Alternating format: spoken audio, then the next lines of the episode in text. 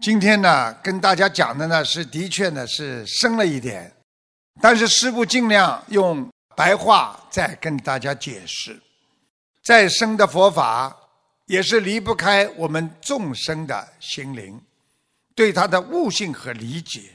那么，师父刚才跟大家讲到这里呢，也要跟大家讲，我们这个空到底究竟不究竟呢？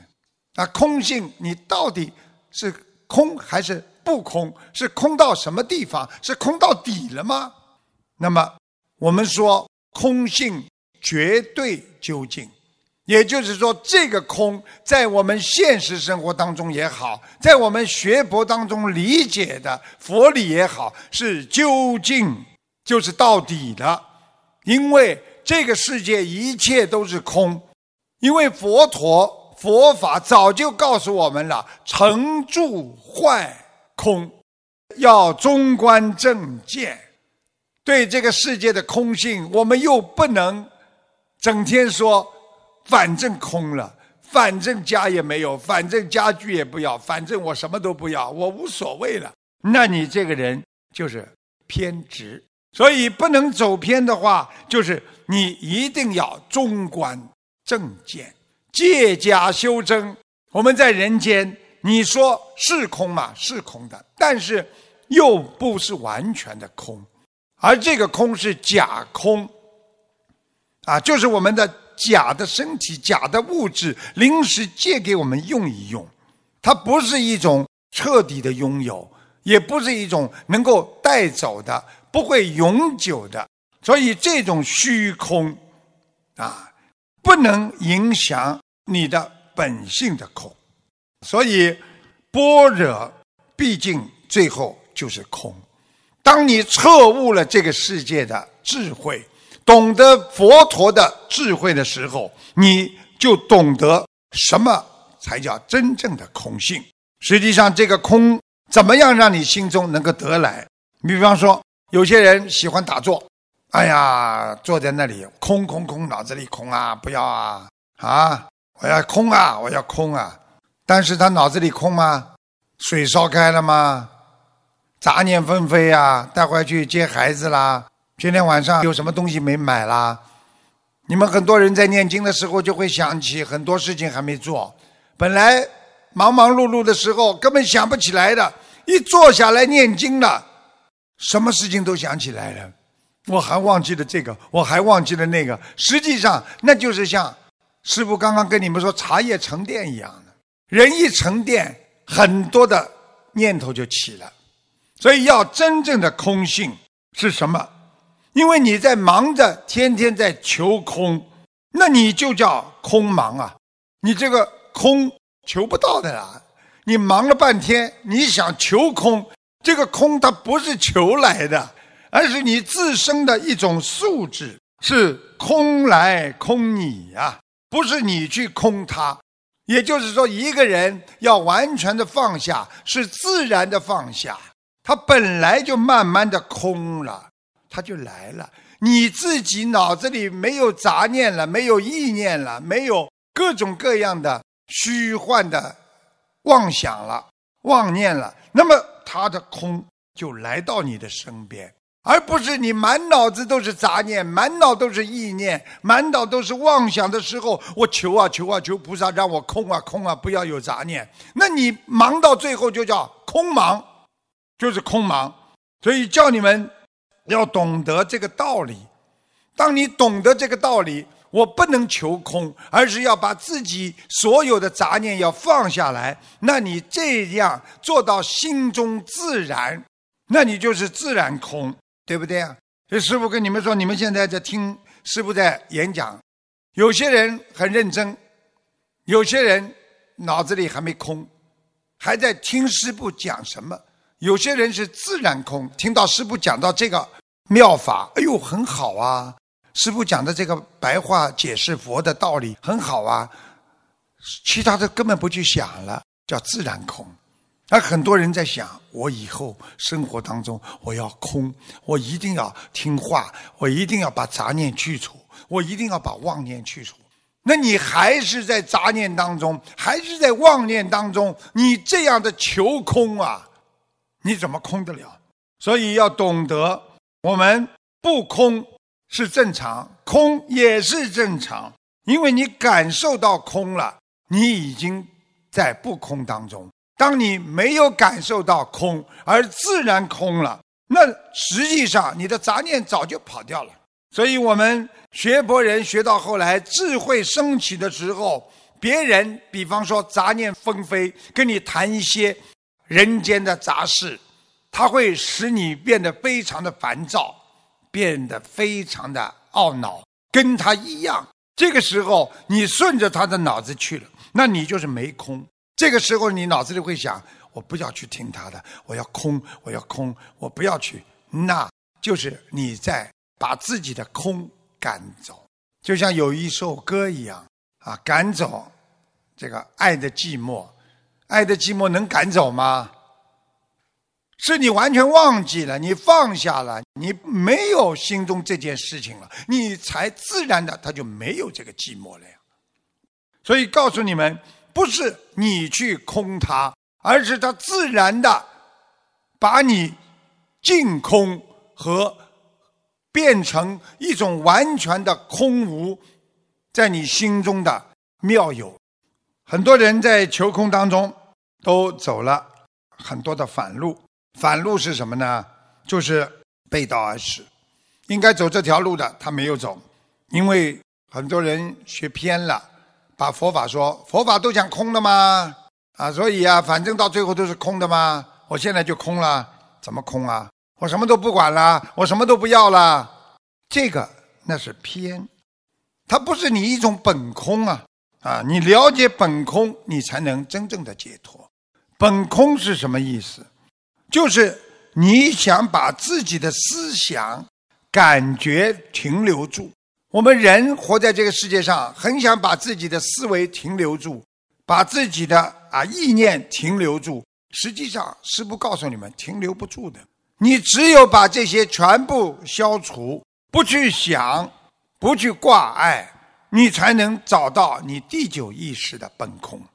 所以很多人想不通了，那么慢慢的感觉啊，想不通了，感觉就留住了。当你一想不通，你把想不通的感觉留住了；当你一烦恼，你把烦恼就留在你的心里了。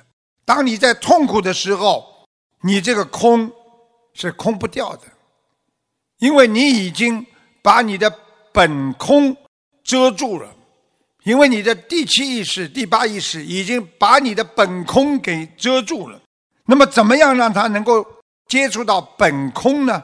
实际上，感觉到痛苦、感觉到烦恼，就是受因，受因就是业力的根本。因为你烦恼了，你接受了一些。负能量，这些负能量它有业障的，它的业障很重，你就会被痛苦所束缚，被这个力量，这种负能量的力量，你被它捆住了，你解脱不了了，你就有业障了。所以你去看想不通的人，就是被这些业所缠绕。所以有的时候，很多人说我想空，靠坐禅。觉得打坐觉得很静，啊，坐禅的确会让你变得空，但是很多人一边坐禅，心头还是想我要有个静的境界。我今天哪怕打坐，我也要安静，我要空。那你还是在寻找着空性，还是在受因啊？你如果坐下来打坐，你想都没想，我就是打坐。你这个时候脑子里什么都没想了，你连打坐的念头都没有，你连说我想要空、想安静的念头都没有，你是不是已经进入了空性了？你在想这些时候，实际上你的杂念会横飞。你打坐的时候，你说我今天打坐，为了把上个礼拜很多的烦恼的事情把它消除，那么你解脱不了的呀。你打坐打坐，等到你觉得空了，哎，我现在不想了呢。哎，我打坐打空了呢。哎，我不想了呢。你着相了，你又着相了，你着空相了。所以学佛念经啊，非常非常难。你今天说，哎，我打坐好了呢，我没有杂念了。实际上，这个杂念还在你的心里呀，因为你嘴巴里、你心里在想，我没有杂念了。我问你，你想到了这个杂念，这个杂念在不在你的心中？百分之一百在你心中。就像很多年轻人说，我不要他了，谈恋爱算了，他不要我，我也不要他了，我早就把他忘记了。你说忘记了没有？过一会儿，人家问你，你别痛苦啊，你把他忘记算了。我想都没想过他，你说他心里有没有他？所以真正的解空，完全是根本没有意识存在了。这就是师父前面跟你们说，真正的空性，它是无意识了，没有任何意识，强迫自己要去做这个空相。所以连这个空相都要空掉。没有空了，你说空了，你觉得清净，可是既然还有个清净，你又不空了。你心中说：“我把这件事情忘了，那这件事情还在你心里呀。”人家问你：“你这件事情忘了吗？什么事情啊？”你真的想不起来，你真的叫空性。所以佛法就是这么的奇妙。佛陀能够在两千五百年就能够让我们每一个人的心里能够充满着智慧，让我们能够解脱，能够理解这个世界是苦空无常的，能够让我们早日解脱烦恼，就是让我们能够早一天的脱离六道轮回，能够超脱六道轮回，共攀四圣啊！那么给大家讲个故事，在居留国有一位婆罗门，就是贵族啊，名叫摩诃密，他是富贵之家，啊，非常富贵，连当地的居留国的国王都拜他为师啊，就说明这个人非常好。这个摩诃密这个人呢，虽然很豪富，但是呢，他生性啊，他的本性啊。非常的悭贪啊，吝啬啊，非常要钱啊，不信佛法，他不信佛法。听到有利可图，他无不争先恐后的还想得到他。摩诃密呢有七个女儿，这个七个女儿长得可漂亮了，个个都是花容柳腰，啊，就是长得非常漂亮，美貌无比。这七个女儿呢，她们的衣饰呢，都是以。金银璎珞庄严着，也就是说，穿的都是穿金戴银啊！哎呀，非常的漂亮啊！啊，庄严是什么意思啊？哎，穿的衣服人就庄严了吗？就好看了吗？婆罗门呢？啊，觉得以自己这个七个女儿啊，无比的骄傲。你看，我有这个这么漂亮的七个女儿啊！就有一个人就对他说啊，就跟他说，婆罗门，你将你女儿化妆了之后啊。在街上去行走，啊，如果大家呢都说她美丽，我就给你五百两黄金；如果有人批评他们不美，说他们不美，你就给我五百两黄金。这个婆罗门对女儿的美貌啊，他非常有信心啊，他又觉得这个打赌啊对他非常有利，所以他就叫七个女儿啊啊。孩子们，全部给我打扮打扮啊！我们到外面啊，马路上去啊游走。结果呢，九十天当中，他带了这个七个女儿巡游各地，看到的没有一个人不赞美他的女儿漂亮，都说漂亮。婆罗门呐，不以此啊为满足啊，他得了百两银子之后呢，他还不满足，他呢。听说呢，有个佛陀，因为佛陀在另外一个国家，他还带了七个女儿呢，到奇缘精舍来，希望让佛陀来夸夸他们啊，抬高这个七个女儿的身价。他就见到了佛陀，就对佛陀说：“啊，佛陀啊，您游化各国，您有见过这么美的女郎吗？”他以为呢，佛陀一定要赞美的吧。哪知道佛陀说：“哦，这七个女人外表没有一点可以说是美的，这个婆罗门非常不开心了啊！拘留国中，国中啊，没有一个人说我的女儿相貌丑的。到了舍卫国来了，为什么你要说我的女儿长得丑陋呢？佛陀回答道：“世界上的人都是以面容的美为准，而我认为生不能贪细滑，口能不说。”恶言，意不能邪念，这才是真正的美。婆罗门无言以对。在这个故事讲完之后，师父要告诉你们，从心理学上来讲，我们人对事物的认识当中，精神对物质的认识活动存在的相互渗透。彼此制约、彼此含蕴的两个方面，这个方面是什么呢？就是实体认识。我们看一样东西，总归眼睛看到的实实在在的东西，实体认识，真的内涵价值的认识，那才叫真的是善的判断。所以你看表面上一个人长得好看，你要看他内心是不是善良。所以在实践当中。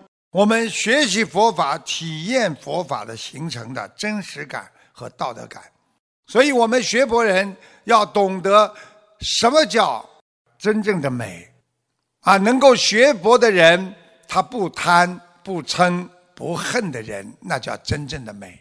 没有贪嗔痴慢疑的人叫美，不贪的人，真的，这一个对他美的一个审美过程，实际上。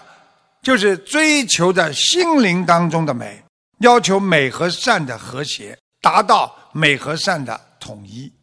所以表面上的东西并不能说明它内在的含蓄的东西。我们人类很多的生存在这个世界上，其实很复杂的，因为我们眼睛看到的东西比较复杂凌乱，善恶都分不清楚。我们不知道很多东西。这个是好的还是不好的？就说我们从小父母亲教我们的一些概念性的问题，都不一定是正确的，所以让我们在这个人间有时候黑白不分。实际上，在你认识自己的内心的本质的时候，我们要懂得内心纯洁的本质，那是永远。小的时候我们很善良，损坏东西我们就要赔。但是父母亲可能看你损坏东西，一看边上没人，拖着你就走，你可能还会拉着母亲或者父亲的手说：“爸爸，我把他们东西弄坏了，我要赔他们。”所以，当你深入到你的本性当中，它实际上是没有善恶的，因为犹如一张白纸，你画上了各种图案，你不管画上什么图案。你最后只要用褪色的木水把它洗刷，就像油画一样，你把它给洗掉，还是恢复它本来的洁白。所以每一个人的本性还是洁白的，这就是我们为什么要学佛的道理。我们的本性都是善良的，我们只有通过自己的本性，我们才能理解佛性。否则，你被五欲六尘所染，你永远不知道佛性的。真正的纯洁的本性，所以师父要你们视心亦然，认识自己的心就是这样。我们要用智慧的水来涤荡我们内心的污垢，洗刷我们昔日的内心的污秽。所以我们的内心的纯洁那是光明的。这就是我们为什么要学佛来恢复我们拥有的本来面目。